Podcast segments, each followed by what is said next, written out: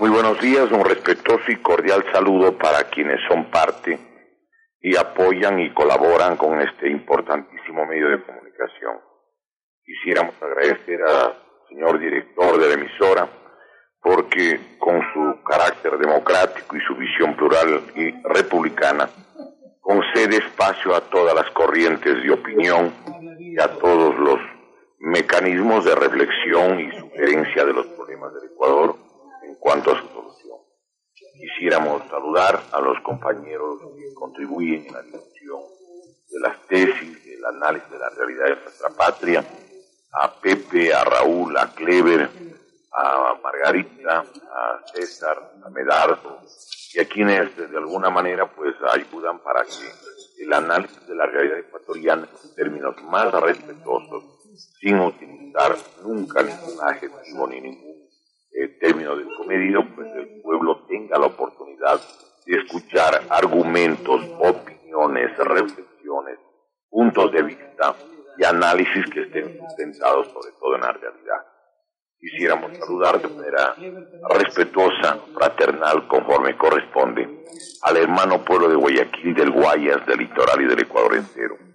Quisiéramos en esta mañana hacer algunas reflexiones. En primer lugar, queremos agradecerle pues al licenciado Julio Guillén, eh, Julio Villacreces, en la ciudad de Puerto Viejo por un generoso texto que ha hecho circular en las redes respecto a la eventual posibilidad de que tuviésemos oportunidad de ir a la fiscalía. Quisiéramos señalar que el fiscal no sanciona, el fiscal no es juez, el fiscal investiga, el fiscal indaga y deduce la verdad de los hechos valorando las pruebas obtenidas. Es el juez el que emite su veredicto en base a los méritos del proceso, en base a la investigación que hace la Fiscalía. Nosotros quisiéramos recordar que en nuestro país realmente no ha habido Fiscalía en la última década. La Fiscalía General del Estado, pues conforme dice la Constitución en el artículo 194, es un órgano autónomo de la función judicial, único e indivisible. Funcionará de forma desconcentrada y tendrá autonomía administrativa, económica y financiera. Es importante recordar que la fiscal o el fiscal es la máxima autoridad y representante legal y actuará con sujeción a los principios constitucionales, los derechos y las garantías del debido proceso. Esto es muy importante porque en el país no ha habido investigación la última década. Todo bloquearon, todo impidieron, incluso a los propios asambleístas. Les negaban la información que garantice el artículo 66, numeral 23 de la Constitución. Tenía que aprobar previamente el presidente o presidente de la Asamblea si querían que esa información pueda ser recabada. Es natural que en todo país civilizado, todo ciudadano, todo ciudadano, incluyendo aquellos que se sabe han cometido graves irregularidades, pues tienen derechos.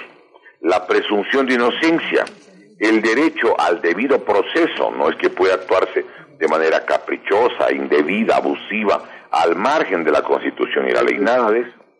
El ejercicio del derecho a la defensa. Todo eso tiene derecho todo ciudadano de este país. No ha habido eso antes de ahora. No se ha respetado las leyes ni la justicia. Y un país y una sociedad solo puede avanzar en su proceso civilizatorio solamente en la circunstancia en la que existan leyes, existan jueces, existan fiscales, existan autoridades que honorable y honestamente apliquen las normas jurídicas de una sociedad y que puedan además impulsar reformas legales, cambios que permitan, por ejemplo, recuperar toda la riqueza nacional que se han sustraído en los últimos años que de acuerdo a la Comisión Nacional Anticorrupción llegaría a los 35.695 millones de dólares. 35.695 millones de dólares. Y que de acuerdo al Banco Interamericano de Desarrollo y a entidades de la Unión Europea, el cálculo está en 70 mil millones, como lo publicó el diario La Hora de la Ciudad de Quito en la primera página edición del día 4 de octubre del año 2018. Quisiéramos entonces primero agradecer a las personas que han tenido la, bondad de referirse en términos generosos a una opción o posibilidad que, como ustedes han oído, eh, hace momentos, pues uno de los propios miembros de la comisión calificadora denuncia las presiones para que sean, eh, diríamos, incluidos algunos ciudadanos y excluidos otros que pueden no ser del agrado del poder.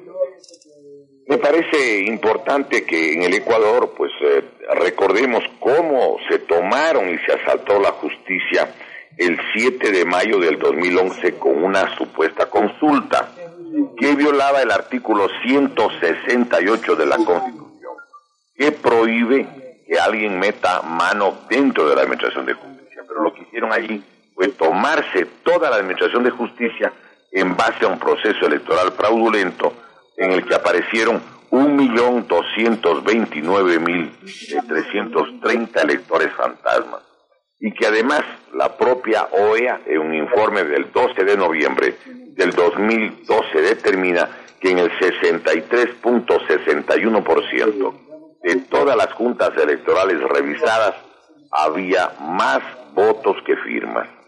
Recordemos cómo fue asaltada igualmente por el fascismo del siglo XXI la Fiscalía General del Estado, la Contraloría General, que no decía absolutamente nada el señor Carlos Poli, y que luego pues, ha tenido, diríamos, una presencia muy importante en las actividades de la sociedad ecuatoriana, luego cuando asumió la dirección el doctor Pablo Celi. Esa es la verdad que hay que precisarla. Eh, recordemos que hay leyes punitivas que fueron impuestas desde el exterior y que fueron parte del proceso de globalización. Todo lo que constituyó la destrucción de las organizaciones populares, violando los eh, principios, prescripciones de la Declaración Universal de los Derechos Humanos y de la propia Constitución de la República. Destruyeron organizaciones de trabajadores, de campesinos, de maestros, persiguieron a los jóvenes, querían escarmentar y atemorizar a la juventud a través de los juicios con la que encarcelaron a los dirigentes del Colegio Mejía, del Montúfar, del Central Técnico, de los 10 del Uluncoto, y asimismo pues persecución y, e, digamos sentencias infames contra periodistas como Emilio Palacio, como por ejemplo el propio Cristian Zurita, Juan Carlos Calderón, el periodista Fernando Villavicencio, a persecución a legisladores que cumpliendo su deber, lo que ordena el artículo 120, numeral 9, estaban pues fiscalizando, como es el caso de eh, Galo eh, Lara, Galo Lara Yepes de la provincia de Los Ríos, o el caso del legislador de la provincia de Zamora, Chinchipe, eh, Clever Jiménez. Esa es la historia, recordemos, al, al caricaturista del diario El Universo, a Bonil, por haber hecho una caricatura, le pusieron una multa de 92.500 dólares, algo que realmente la gente tiene que recordar.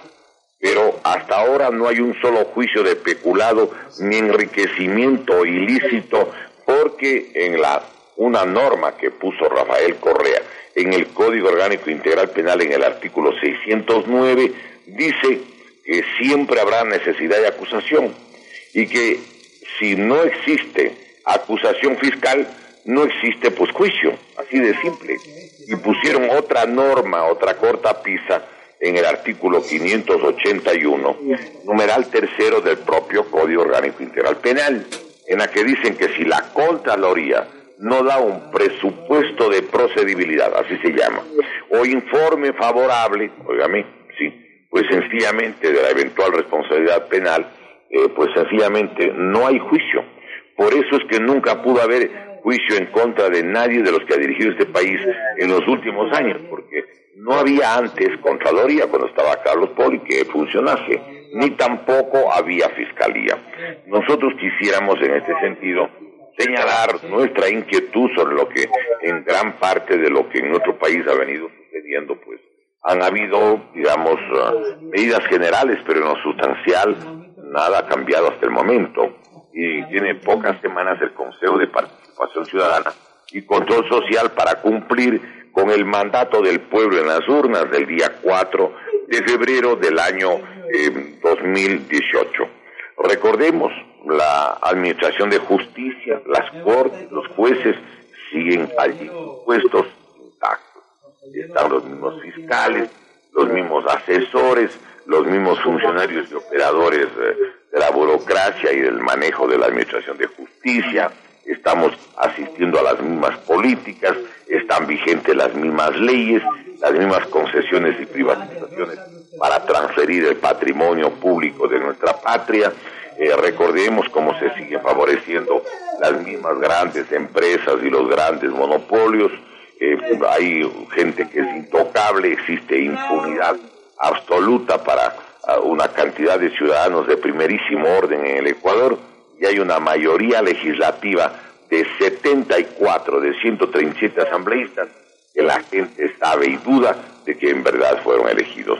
Y en la semana anterior acabaron de, de aprobar una reforma a la ley orgánica de la función legislativa en la que establecen algo increíble. Dicen que para poder eh, iniciar un juicio o para poder retirar la inmunidad a un parlamentario que antes era la mitad más uno de los votos, como tienen los 74 de los 137 que fueron eh, parte o fueron los escogidos por el propio presidente Correa, quien escogió a ministros, a ex, eh, a viceministros, a altos funcionarios, a gobernadores, pues sencillamente han decidido cambiar y ahora piden de que para poder iniciar una acción eh, legal a un legislador se requieran de los dos tercios de los votos, dos tercios como tienen 74 de 137 asambleístas, pues sencillamente estarán protegidos mientras tengan calidad de legisladores, porque es extremadamente difícil, casi imposible, obtener los 92 votos de los 137. Esto vale la pena recordar. Pero no es eso lo único que está pasando en el país. Yo creo que es imprescindible reparar que nuestro pueblo tiene que tomar conciencia de cómo se están impulsando políticas para entregar, por ejemplo, el sector eléctrico o el sector telefónico y que es necesario luchar para recuperar el control de los puertos marítimos. Es necesario tomar medidas para que las tierras rurales de Costa, Sierra, Oriente y Galápagos no sean transferidos a compañías multinacionales. Es imprescindible detener el saqueo del que ha sido víctima nuestra eh, querida sociedad. Igualmente es necesario frenar determinadas políticas que se anuncian como medidas eh, preparatorias para un acuerdo con el Fondo Monetario Internacional, como sería, por ejemplo, obtener 4 mil millones de dólares en el año 2019 y 2020 para, eh, digamos, en base a eliminar subsidios y determinadas alzas, llegar a uno de los puntos de convergencia o sugerencia del Fondo Monetario Igualmente se ha anunciado que quieren subir el IVA del 12 al 15%. Además, yo creo que es imprescindible detener la entrega de los activos de nuestra parte. Creo que esto es algo que no debería suceder. Nuestro país le están llevando a un modelo y una circunstancia económica parecida a la de Grecia, donde ya Grecia ha perdido el control no solamente de los puertos, hasta de los aeropuertos, las empresas más importantes de Grecia están en manos de corporaciones extranjeras a ese país. Y en lo social, internamente en el Ecuador, estamos pues eh, asistiendo a lo que se podría llamar una especie de mexicanización de nuestra sociedad. Yo creo que el pueblo ecuatoriano tiene que reflexionar porque ha sido víctima de varios asaltos eh, a su democracia. Han hecho en el Ecuador, estoy persuadido y lo puedo demostrar, varios golpes de Estado electrónicos. Instalaron presidentes, instalaron mayorías legislativas que nunca jamás estuvieron respaldadas por los votos en las urnas, porque todo lo manejaron de manera absolutamente irregular y hasta fraudulenta o turbia. Miren, yo creo que la gente tiene que recordar pues lo que ha pasado la última década. ¿Cómo es que supuestamente reelegían y, le daban mayorías a los gobiernos que daban leyes antinacionales, o que, por ejemplo, subían impuestos y más impuestos y crearon o modificaron para agravar la vida de la gente 56 impuestos, que lo que hoy se está pagando en el Ecuador. ¿Quiénes le apoyaban? Sí, esta gente o esta expresión política oficialista peleaba con los trabajadores, les retiraba sus derechos, atacaba a los campesinos, encarcelaba a los indígenas, perseguía a los estudiantes, desaparecía sus organismos de carácter reivindicativo y gremial, luchaba contra los ecologistas, desprestigiándolos, encarcelándolos, a los servidores públicos igualmente, en un trato excluyente para la inmensa mayoría de quienes formaban parte de las entidades públicas, maestros primarios y secundarios con 40 horas de labor, maestros universitarios depurados ideológicamente y sacados aquellos que tenían un pensamiento crítico contestatario, jóvenes que han sido excluidos de las universidades en un número de millón doscientos mil menores de 32 años. Es decir, hay una generación que prácticamente la han decapitado en cuanto a su proyecto de desarrollo profesional y de desarrollo cultural incluso, pues. Miren cómo se, se pelearon, atacaron, destruyeron los gremios, cómo se lanzaron contra los médicos, contra los abogados, los economistas, los ingenieros, los periodistas, como una población abrumada por las lluvias de impuestos de todo tipo, entre otros grupos humanos, pues cómo se puede pensar que, la ciudadanía iba a besar la mano de su verdugo, pues eso no es verdad. En América Latina están desarrollando los proyectos políticos de fraude electrónico, como ahora acaba de pasar en Brasil, donde le eligen a un señor de concepciones fascistas y que tiene dos tesis para Brasil. Una, entregar y vender las empresas de carácter público, lo que ya hizo correr. Y la otra es igualmente tomarse la seguridad social.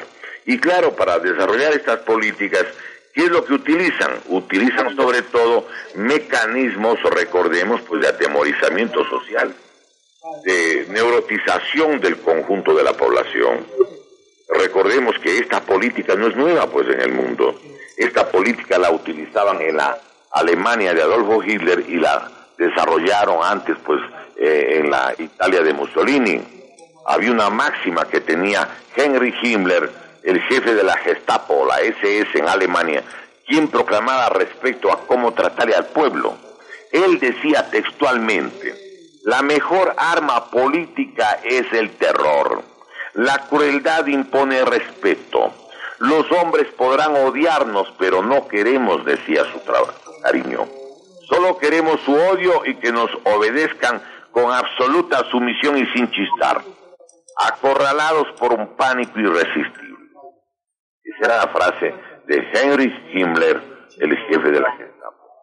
Y recordemos aquí en el Ecuador cómo en los últimos años actuaron contra incluso manifestaciones pacíficas de trabajadores, de campesinos, de maestros, de estudiantes, de pobladores, cómo utilizaban grupos de choque, eh, sectores eh, traídos a las eh, concentraciones para agredir a los dirigentes, para agredir a los trabajadores y todos filmados por los sistemas de seguridad que impuso, que impuso el gobierno. Yo creo que es importante además que hagamos un balance, porque están listas, están aprobadas las leyes para la transferencia y la venta de la riqueza nacional. Recordemos que los principales cuerpos jurídicos para la depredación, para el saqueo total de la riqueza de la República del Ecuador, fue impuesta por el fascismo del siglo XXI, impulsadas por Rafael Correa, aprobadas por su mayoría legislativa de origen electoral turbio o fraudulento y que ninguno de los partidos que hoy tiene presencia legislativa propone eliminar esas leyes, entre las que tenemos que señalar o puntualizar. Por ejemplo, miren, la ley orgánica de empresas públicas, publicada en el suplemento del registro oficial 48 del 16 de octubre del 2009. En este proyecto de ley, la ley ahora se determina que todas las empresas públicas pueden crearse y modificarse por parte del presidente de la República, artículo 5, con simples decretos ejecutivos. autoridad que además nombra a todos los miembros de todos los directorios de todas las empresas públicas del Ecuador. En el artículo 7. Con esta ley, el presidente de la República tiene las atribuciones para cambiar, óigame, todas las regulaciones jurídicas de todas las empresas públicas y tomarse para sí todos los directorios de todas las empresas del Ecuador, con las cuales además pueden emprender todo tipo de contratos y egresos de fondos públicos. Ni los reyes de Europa, rey de España, ni la reina de Inglaterra disponen de tanto poder como el que se hicieron autorizar a favor en el gobierno del economista Rafael y que están vigentes y que nadie plantea su derogatoria. Hay otra ley. Hay la ley reformatoria a la ley de hidrocarburos y a la ley de régimen tributario interno, publicada en el registro, en el suplemento del registro oficial 244 del 27 de julio del año 2010, que permite entregar el petróleo sin licitación para empresas donde exista simplemente una participación de capital estatal. Es su artículo 8. Lo que estaba direccionada con antelación para transferir el petróleo y entregar a empresas chinas. Hay una ley que se llama de minería que está publicada en el suplemento del registro oficial 517 del 29 de enero del 2009, con la que se permite transferir sin subasta pública, en forma directa se pueden conceder las reservas mineras del país. Miren el artículo 31 de esta ley de minería. Y se ha entregado con estas normas todo lo que significan las reservas de oro, de plata y de cobre en cuanto a los concentrados polimetálicos más valiosos del país de Costa Sierra Oriente. Y miren, además de eso, se establece que las regalías deben estar en una franja del 5 al 8%, nada más, del 5 al 8% del total de los ingresos, como lo determina el artículo 93 de la ley de minería la entrega, concesión o delegación o venta de las minas queda en manos exclusivas de la Presidencia de la República. Hay la ley orgánica del Servicio Público de Energía Eléctrica, publicada en el tercer suplemento del registro oficial 418 del 16 de enero del 2015, que permite la entrega de todas las actividades de generación, transmisión, distribución y comercialización importación y exportación de energía eléctrica y servicio alumbrado público general. Miren el artículo 24 y 25 de esta ley orgánica del Servicio Público de Energía Eléctrica a favor de que justamente pueda transferirse a empresas extranjeras o privadas. La entrega o concesión o delegación o venta de todas las hidroeléctricas queda en manos de la presidencia de la República, que es una política que ahora están pretendiendo aplicar en nuestra patria y que nosotros debemos advertir como ecuatorianos que tenemos pues también eh, que defender los intereses, las aspiraciones, los anhelos y los sueños de nuestro pueblo, del pueblo ecuatoriano, porque somos parte de esta colectividad nacional que está siendo lamentablemente, desde nuestro punto de vista, lesionada en sus intereses con estas leyes de carácter antinacional que fueron aprobadas en el gobierno anterior, pero que podrían ser aplicadas en el actual. Es necesario, del mismo modo, recordar que está vigente la ley orgánica de telecomunicaciones. Esta ley está publicada en el tercer suplemento del registro oficial 439 del 18 de febrero del 2015, que permite que cualquier empresa pública del mundo pueda recibir la infraestructura de comunicaciones de nuestro país, sea mediante concesión o delegación o venta, por parte de la Presidencia de la República, como puede mirarse en su artículo 15. Hay la Ley Orgánica de Tierras Rurales y Territorios Ancestrales, que está publicada en el suplemento del registro oficial 711 del lunes 14 de marzo del 2016 en la que se permite que las empresas públicas extranjeras, sean públicas o privadas, ¿sí? También cualquier empresa extranjera, pública o privada, pueda tomar tierras rurales de Costa, Sierra Oriente o Galápagos. Miren el artículo 20 de la ley, la ley orgánica de tierras rurales, y que dicha transferencia la determine además, o la determina en forma exclusiva el presidente de la República. Está eso en el artículo 32 de la ley aludida. Existe el Código Orgánico de la Producción, Comercio e Integración COPSI, publicado en el segundo suplemento del Registro Oficial 56 del 12 de agosto del 2013, donde se puede concesionar o delegar o vender al sector privado la gestión de los sectores estratégicos y la provisión de servicios públicos de electricidad, vialidad, infraestructuras portuarias o aeroportuarias, ferrocarriles y otras. Todo.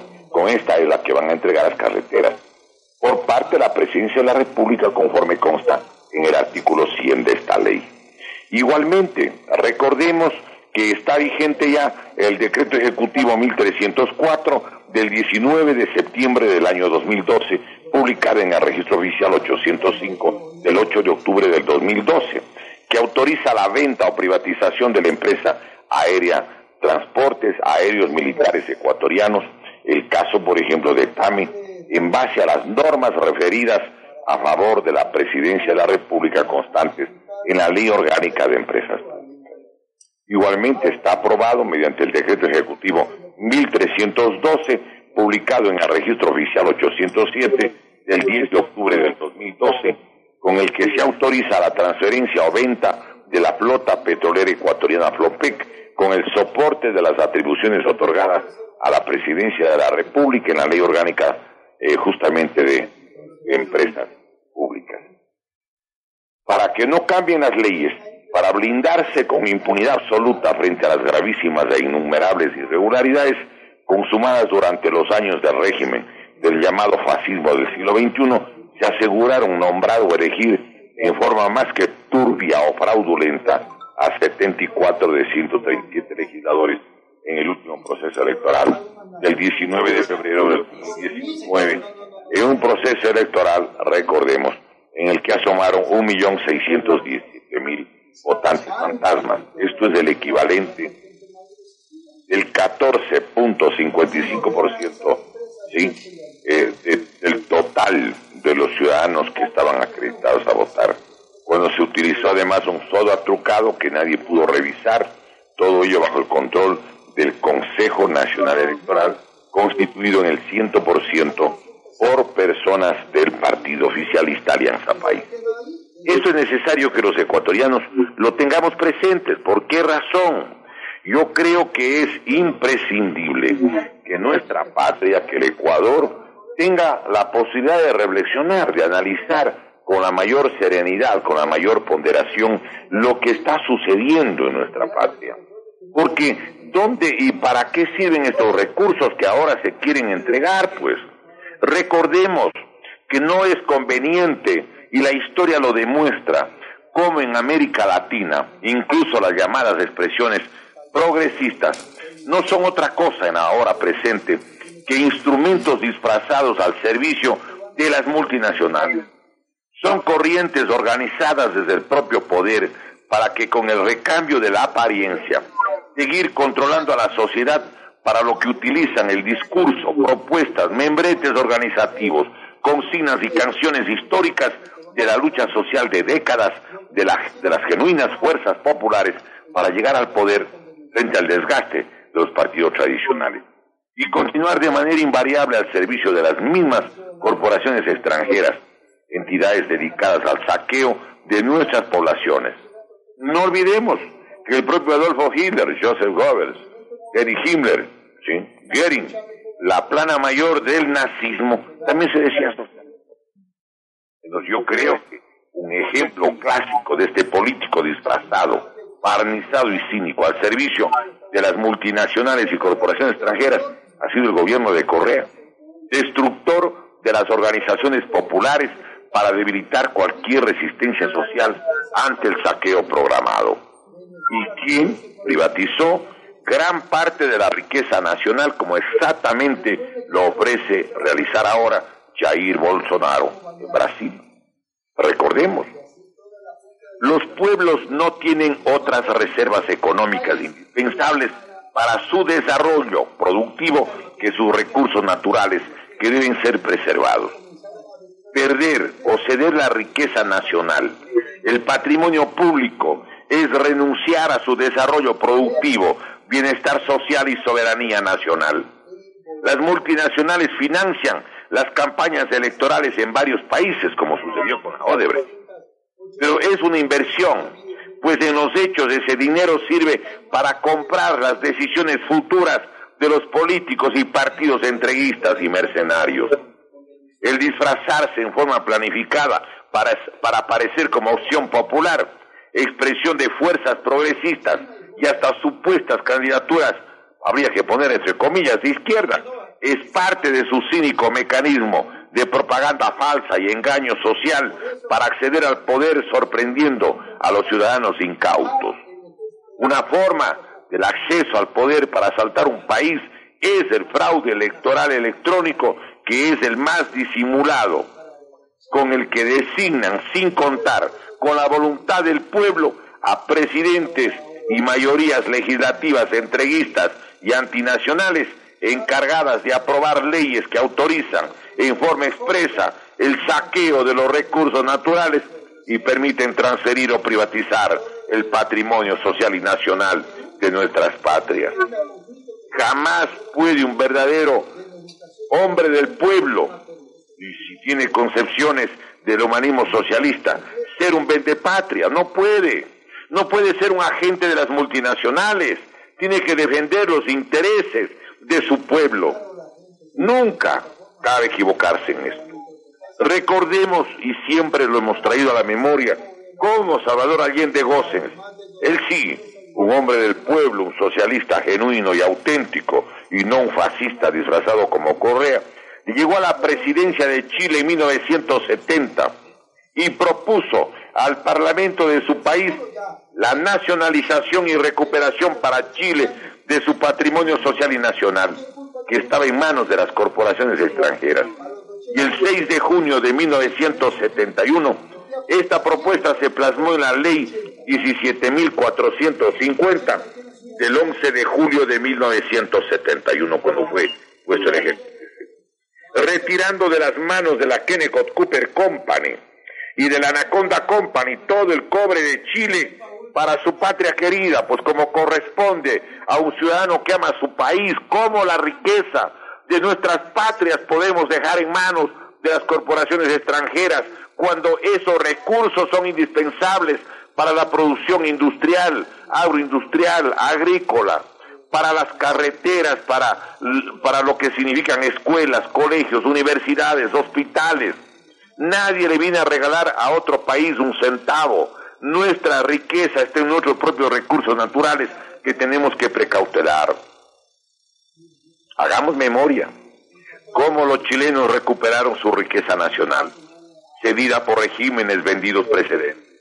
Y así recuperaron las ganancias de las minas de Chuquicamata, la escondida El Salvador, y además de eso, pues eh, recordemos pues en el caso concreto de lo que significó la mina del Teniente, todas ellas ubicadas en el desierto, que representaban el 70% de las exportaciones e ingresos de Chile a inicios de la década del siglo anterior, para impulsar, de la década del 70 del siglo anterior, para impulsar el bienestar, progreso y desarrollo industrial y agrícola de su pueblo, así como atender los requerimientos básicos de su población sin deuda externa que devolver, sin intereses crecidos que pagar eh, tributariamente todo el tiempo, sino con dinero que era propio de Chile, pues. Allende demostró en las Naciones Unidas en octubre de 1972 de manera documentada e irrebatible para defender su política soberana y popular que esas grandes corporaciones extranjeras con una mínima inversión de 30 millones de dólares se llevaron con el paso del tiempo más de 4 mil millones de dólares. Y el 22 de septiembre de 1972, Allende nacionalizó las telecomunicaciones que estaban en manos de la también multinacional norteamericana International Telephone and Telegraph. Con los fondos provenientes de las nacionalizaciones, Chile tuvo recursos sin deuda externa ni pago de intereses para su despegue industrial, agrícola y agroindustrial. Sin esta inmensa riqueza recuperada con la nacionalización y recuperación de sus recursos naturales, el pueblo chileno no hubiese podido financiar su capacidad productiva e importante desarrollo social. Este es un aspecto que siempre pretenden ocultar para que los demás pueblos de América Latina no sigan la ruta trazada por Salvador Allende. Ni siquiera el general fascista Augusto Pinochet se atrevió a reprivatizar la riqueza recuperada. Es más, Pinochet utilizó los inmensos ingresos provenientes del cobre nacionalizado por impulso de Salvador Allende, que antes no disponía Chile para sostenerse en el poder. Incluso ya como dictador en 1976 emitió la ley reservada del cobre con la que destinó el 10% de todas las ventas de la Corporación del Cobre, Codelco, para equipar las Fuerzas Armadas de Chile. El dinero y financiamiento mayor del desarrollo productivo y bienestar social de un país está en sus recursos naturales. No deben entregarse los recursos naturales, por favor. Comprendamos, compatriotas, que eso es un error histórico que puede resultar irreversible. ¿Para qué endeudarse si un país dispone de inmensas riquezas petroleras, mineras, agrícolas, acuíferas, pesqueras y de todo otro tipo? ¿Cuántos países del mundo no desearían poseer las tierras en distintas regiones naturales, agua y un sistema hídrico formidable, gran variedad de pisos y zonas productivas, recursos pesqueros, clima fascinante, petróleo, minas y todos los recursos, propiedad del pueblo ecuatoriano? Los partidos y los políticos apátridas que desean enriquecerse, ellos transfieren la riqueza de su país a cambio de jugosas comisiones de las favorecidas corporaciones extranjeras. Estos políticos vendepatrias en América Latina y el tercer mundo son los alfiles del entreguismo y la globalización, los peones al servicio de las multinacionales y del capital corporativo mundial que usan un reiterado lenguaje encubridor para consumar el saqueo y el pillaje del patrimonio social y nacional de nuestros pueblos. En este aspecto medular y fundamental nunca podemos ni debemos equivocarnos. Son sus obras las que deben ser los verdaderos referentes. Otro ejemplo histórico sucedió en México, cuando el 18 de marzo de 1938 el general patriota y presidente de este país, el general Lázaro Cárdenas, ante las presiones indebidas y atropellos de los monopolios de Estados Unidos e Inglaterra, nacionalizó y recuperó el petróleo de México que estaba en manos del Standard Oil, de la Sinclair Oil, de la Huasteca Oil, de la Águila Oil. Desde entonces México vivió sobre todo de sus ingresos del crudo e impulsó no solo su industria y sector agrario, sino la cultura, la educación, el arte, la atención de la salud de su pueblo. Esos son los espejos en los que debemos mirarnos. Pero miren los últimos años, como los gobiernos de México, colocados con fraudes electorales y mayorías legislativas espurias, jamás elegidas, como le han ido a México desplumando, llevando una situación de verdadera calamidad social, y a gran parte de la riqueza ha sido transferida en los últimos gobiernos. Tengamos presente la gestión patriótica del general nacionalista peruano Juan Velasco Alvarado, quien tomó el poder el 3 de octubre de 1968 y junto con oficiales progresistas, honestos y patriotas de su país, cansado de tanto saqueo, subordinación a las multinacionales y corrupción generalizada en la gestión pública a costa del bienestar de su colectividad nacional, emprendió la nacionalización y recuperación de los recursos naturales de su patria, como en el caso, por ejemplo, que vale la pena tener presente, porque esto es la historia de América Latina, de los yacimientos petroleros de Talara, de que estaban manejados o detentados por años por la International Petroleum Company, nombre del Standard Oil de Nueva Jersey. Recuperó las, las explotaciones e instalaciones mineras de las manos voraces del acero de Pasco Corporation, de la Marcona Mining, así como de los yacimientos cupríferos de Quillabeco y Michiquillay. El general Velasco Alvarado nacionalizó la industria pesquera que servía sobre todo para ser balanceados para el engorde de las aves y los animales de los países desarrollados y los orientó al consumo humano de sus connacionales, emprendiendo la vigorización de una flota pesquera estatal, recuperó las telecomunicaciones en manos de una empresa llamada Compañía Peruana de Teléfonos, cuyo nombre hacía relación al Perú, pero cuyo capital y las ganancias eran extranjeras. Emprendió una profunda reforma agraria. Recordemos otro general patriota, el panameño Marto Rijos Herrera, que recuperó el canal de Panamá. El caso de Jacobo Arbenz, de Guatemala, quien nacionalizó las tierras ociosas, algunas que estaban en manos de la Standard Free Company, y entregó a los campesinos pobres, a los descendientes de los mayas. ¿Qué hacemos en el Ecuador? ¿Qué camino tomamos en nuestra patria? ¿Dejamos que se lleven las multinacionales la riqueza nacional? ¿O planteamos nosotros la recuperación de todo el patrimonio de nuestro pueblo? Yo creo que es imprescindible que diseñemos una política y le hagamos una propuesta a la nación ecuatoriana.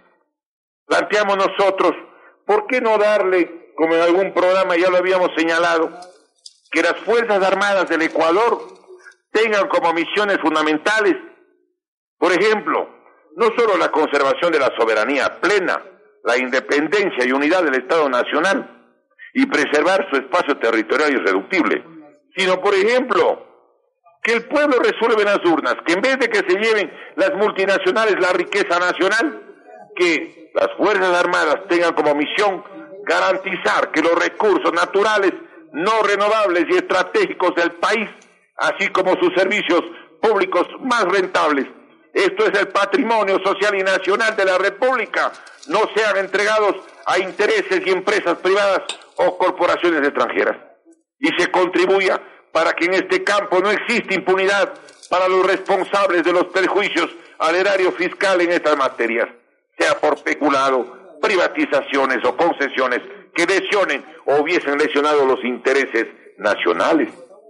¿Por qué no poner justamente otra tarea como proteger la naturaleza nacional para el bienestar de esta y de las futuras generaciones, impidiendo la destrucción de su flora, de su fauna y agua en todas sus, en todas sus modalidades? Esto no es más que la transcripción de los objetivos nacionales permanentes el quinto, el sexto y el séptimo, que fueron derogados por Rafael Correa. ¿Por qué no proteger la naturaleza nacional? Quiero recordar que en la República Centroamericana de Costa Rica, Costa Rica no está explotando ni petróleo ni está explotando minas. ¿Y saben cuánto obtiene Costa Rica cada año? Solamente, óigame, solamente por ecoturismo, siendo un país más pequeño que la quinta parte del Ecuador, 2.850 millones de dólares. 2.850 millones por ecoturismo, sin destruir la naturaleza de ese país. ¿Por qué no planteamos, sí, por ejemplo, entre otras normas, lo que debe ser con justicia, pues, que las Fuerzas Armadas patrióticas se deben a la nación y protegerán a toda la sociedad y no podrán utilizarse para represión social o planes de dominación regional, que no existirán bajo ningún concepto otras entidades autorizadas para la tenencia y uso de armas que únicamente pueden hacerlo Fuerzas Armadas y Policía Nacional para quitar esa tentación que era propia del fascismo y que tenía el correísmo y que tenía también, recordemos, Benito Mussolini con los fachos de combatimento, que eran grupos al margen de la institucionalidad de Italia para reprimir a sus opositores, las escuadristi fachos de combatimiento. Y en Alemania habían las SS y las SA. Y aquí en el Ecuador había una ley de instituciones de seguridad para crear grupos al margen de las Fuerzas Armadas y al margen de la Policía Nacional. Típicas políticas fascistas. ¿Por qué no planteamos nosotros, por ejemplo, sí,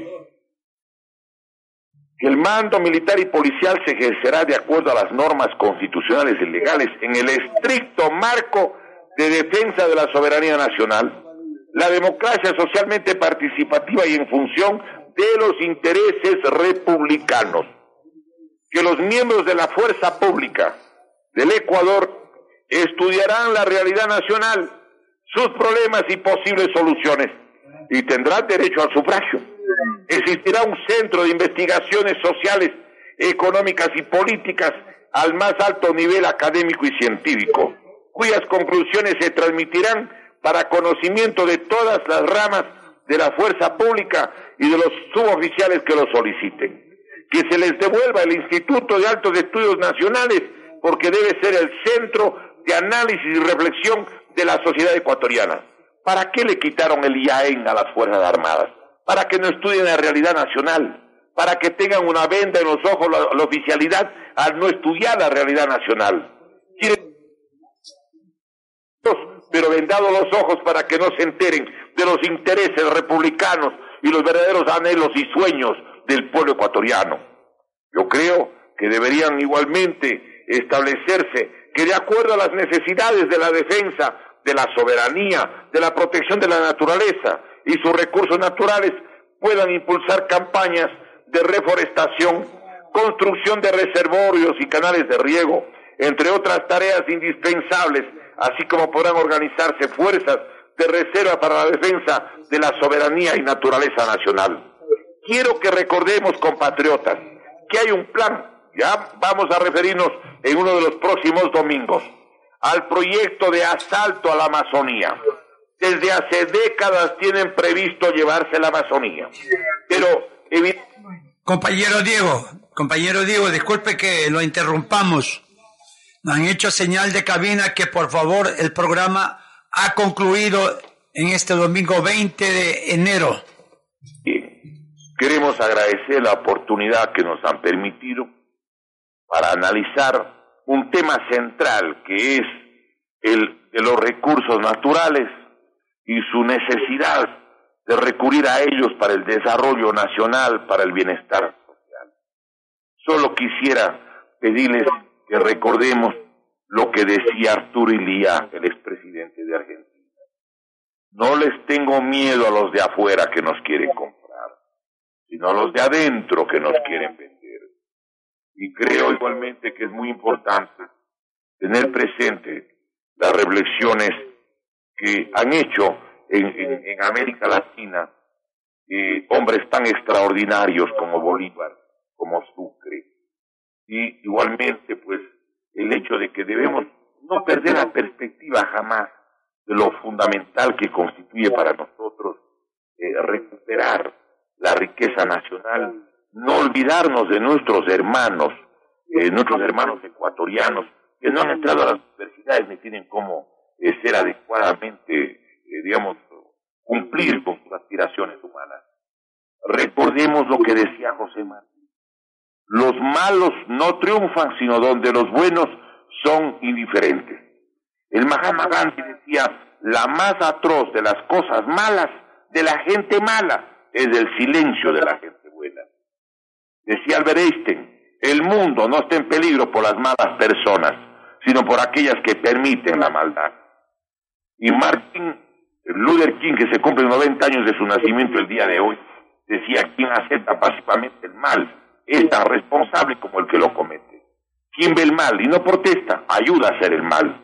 Y decía Desmond Tutu, este pastor africano, y con esto concluyo, si eres neutral en situaciones de injusticia, has elegido el lado del opresor.